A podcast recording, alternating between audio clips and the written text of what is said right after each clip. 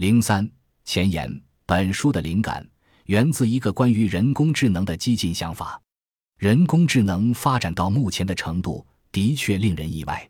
起初，我琢磨的对象不过是人工智能的算法，这是像我这样的计算机科学家才感兴趣的一个主题。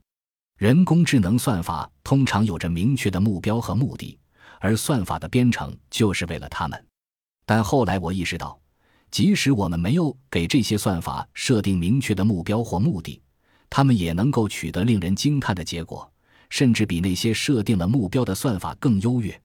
为了验证这个想法，我做了一系列实验，也收获了一些令人惊讶的实验结果。本书收录了部分实验及结果。如果你也是一位计算机领域业内人士，可能会认为记述这些实验和结果的部分颇为有趣。但随后不寻常的事情发生了，我开始意识到，这种洞察力不仅仅是关于人工智能算法，也可以适用于我们的日常生活，甚至可以涵盖文化、社会、人类如何推动创新、如何规划成就、如何解释生物的进化等领域。这份清单可以无止境地写下去。这个想法的确非比寻常。如果你无法理解，不妨想一想：源于一个计算机程序的算法，改变了一个人对生活的思考方式，这件事多么令人惊奇！毕竟，我们并不会在每次开启笔记本电脑时都陷入对生存危机的思考。这个想法出乎意料的广泛适用范围令我感到震惊。虽然我一开始试图将其压抑心底，抛之脑后。但他们的声音越来越让我难以忽视。作为一名大学教授，我有时会应邀参会，就我个人的研究成果发表公开演讲。我将这个想法当成一个实验，在公开演讲时谈到了它与我们的生活和社会的关系。当我看到听众的热烈响应和被激发的热情时，这个想法就被赋予了新的生命，让我看到其意义远远超出了他们起源领域。后来。我意识到必须专门写一本书来尝试传达这种新颖的见解，于是就有了诸位今天拿在手上的这本书。希望你们能够在接下来的阅读中获得独特的体验。本书始于一个故事，这个故事讲述了一个人工智能领域的想法如何扩展到其他更大的领域。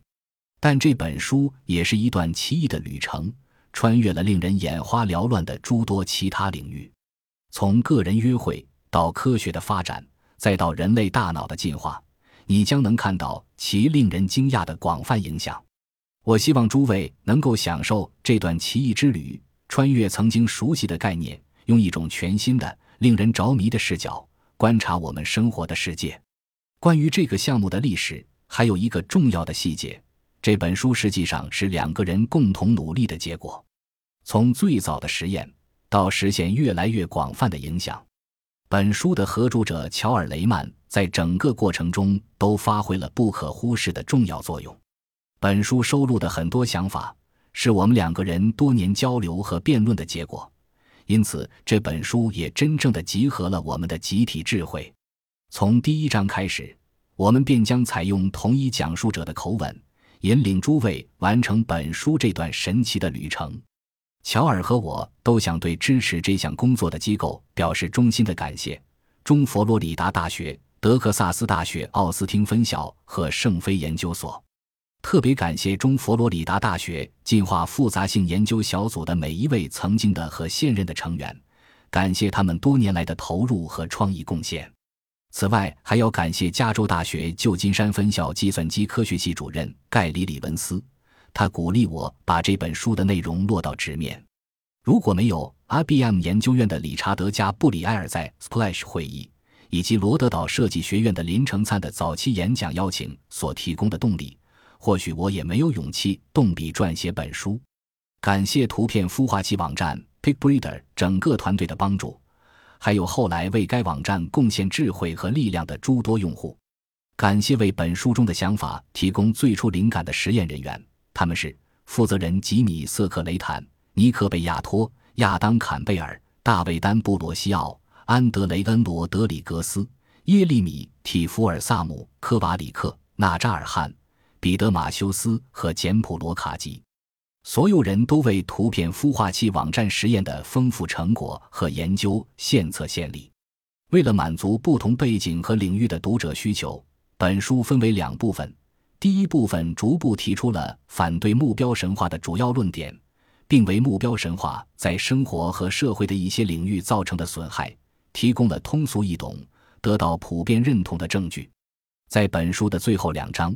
我们还为那些对目标神话在特定科学领域中的影响感兴趣的读者附上了两个案例研究。这样一来，诸位既可以从前九章中吸收主要观点，又可以从额外的案例研究中获得进一步的深度探讨。希望本书的内容安排能够令诸位满意。